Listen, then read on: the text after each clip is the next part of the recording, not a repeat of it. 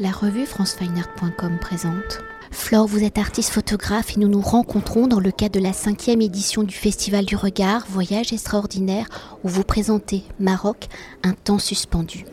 Alors poursuivant votre quête autobiographique, en vous remémorant les souvenirs de votre enfance, vous avez réalisé ce projet en vous projetant dans le passé, vous ramenant dans les années 70 dans ce road trip où avec votre mère et votre sœur vous avez parcouru l'Afrique du Nord et tout particulièrement le Maroc. Si votre pratique photographique est fortement liée au voyage, à ce processus de mémoire familiale, au regard de la thématique du Festival du regard et du voyage extraordinaire, comment vos images mentales, celles de vos souvenirs, ont-elles guidé vos pas?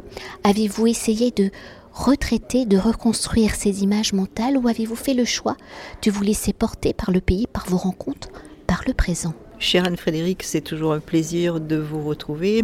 Et cette fois-ci, je suis particulièrement heureuse de vous retrouver dans le cadre du Festival du Regard, qui est un festival que j'ai, euh, auquel j'ai eu envie de participer depuis sa première édition, depuis que j'en ai entendu parler.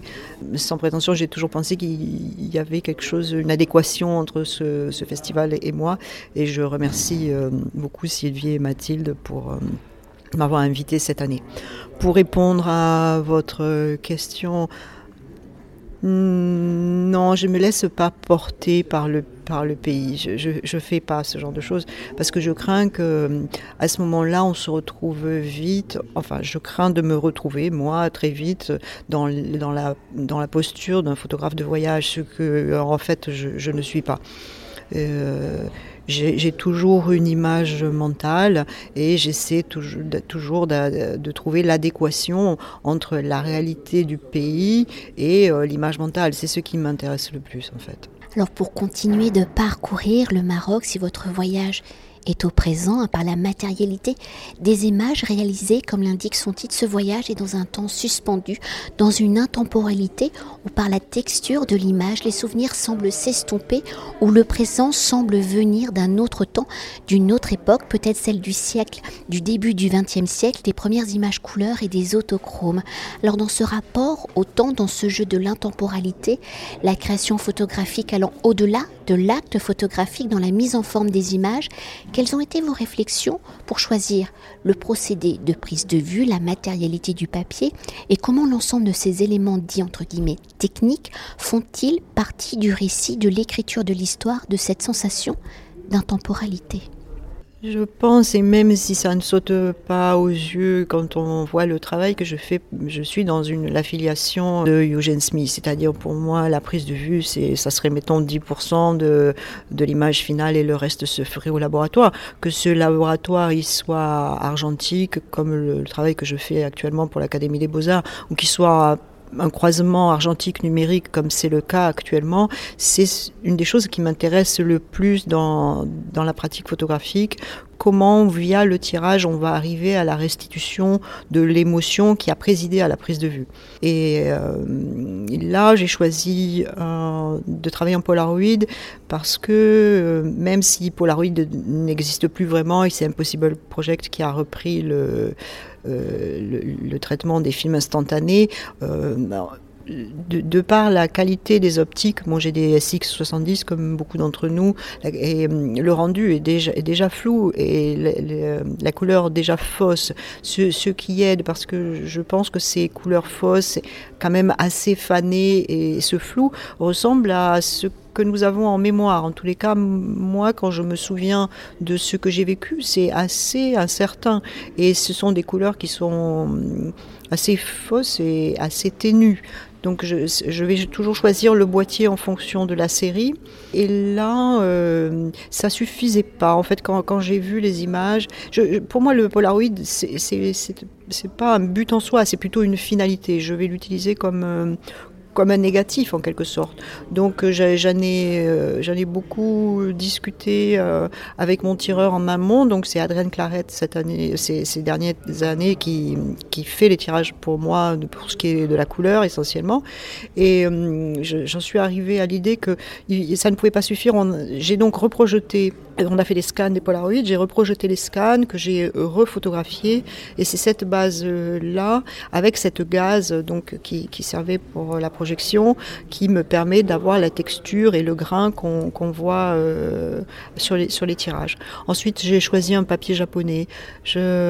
Ce sont des papiers assez mats, somme toute, mais qui ne sont pas secs. En fait, dans les papiers mats, je suis assez difficile. Et là, on a à la fois une texture très, douce et une matérialité qui reste sensuelle malgré le, mat.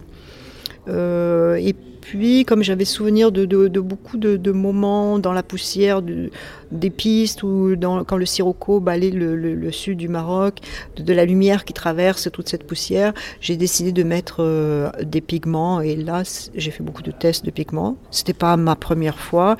Et là, euh, j'ai un ami japonais qui m'en a fait parvenir du Japon et j'en ai choisi un qui est à base de nacre. je ne garantis pas que ce soit que de la nacre, mais euh, il y en a et c'est ça qui donne cette irisation qu'on peut voir par moment. Alors pour poursuivre dans la réalisation de ce projet, de ce projet, sachant votre rapport particulier à la littérature et aux auteurs, quelles sont les lectures, les auteurs qui vous ont guidé dans ce parcours, dans ce voyage au Maroc? Alors contrairement euh, au travail que j'avais pu faire dans lointain sur souvenir euh, pour euh, Marguerite Duras ou au nouveau travail l'odeur de la nuit était celle du jasmin, toujours autour de Marguerite Duras. Là, c'est vraiment un travail qui est essentiellement axé sur mes propres souvenirs. si le livre qui est paru chez Contrejour est accompagné de textes, c'était parce qu'il me semblait que dans les... C'est un, travail qui est un, hommage à ma mère, comme vous l'avez dit tout à l'heure, et il y avait des, auteurs qu'elle aimait particulièrement. Et je voulais aussi, euh, pas montrer, mais euh, montrer ça à quelque chose d'un peu, d'un peu, euh, comment dire, dirigiste. Mais je voulais que l'ensemble, que le livre euh, témoigne de, la beauté de, ce pays, ou en tous les cas de la beauté que je trouve à ce pays. Et il existe quelques textes euh, chez Colette ou Anaïs Nin ou Edith Wharton, des, textes que je connaissais déjà, en particulier chez Colette, une gourmandise euh, que ma mère adorait et qui me semblait faire comme un écho, en fait, comme une complémentarité, peut-être comme la littérature comme un parfum. Euh, qui, ferait que le, livre, pour celui qui le regarde, serait plus, harmonieux.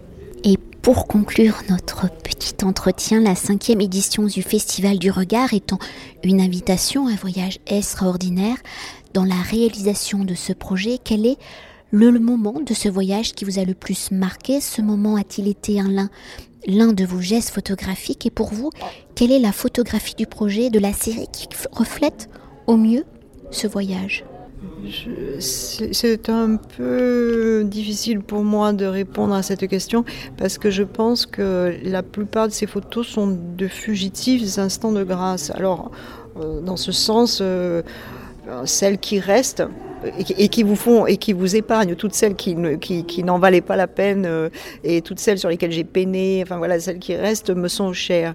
Euh, c'était plutôt une réflexion, je pense que ça a été plutôt une, découverte photographique.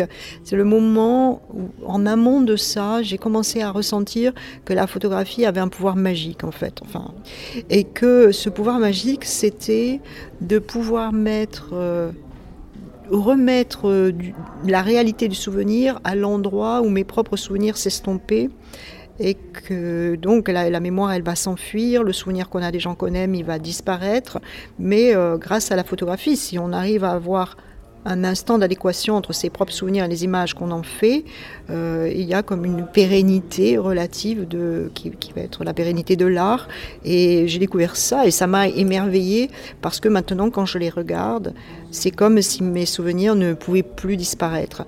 Et, j'espère que pour les gens qui regardent, ils vont s'approprier certaines images comme faisant partie de leur propre perception de leur enfance ou du Maroc ou de, sensations euh, sensuelles, enfin de sensualité qu'ils ont pu ressentir comme peut-être chez Nora, la, jeune, la petite fille qui mord dans l'orange. Peut-être que beaucoup d'entre nous vont avoir le sucre de l'orange et l'amertume quand on mord comme ça, qui, qui l'amertume qui jaillit à travers l'essence euh, et qui, qui est un peu douce amère. Voilà, ça serait plutôt ça cette fois-ci. Merci beaucoup. Merci beaucoup, Flore. Cet entretien a été réalisé par franceweiner.com.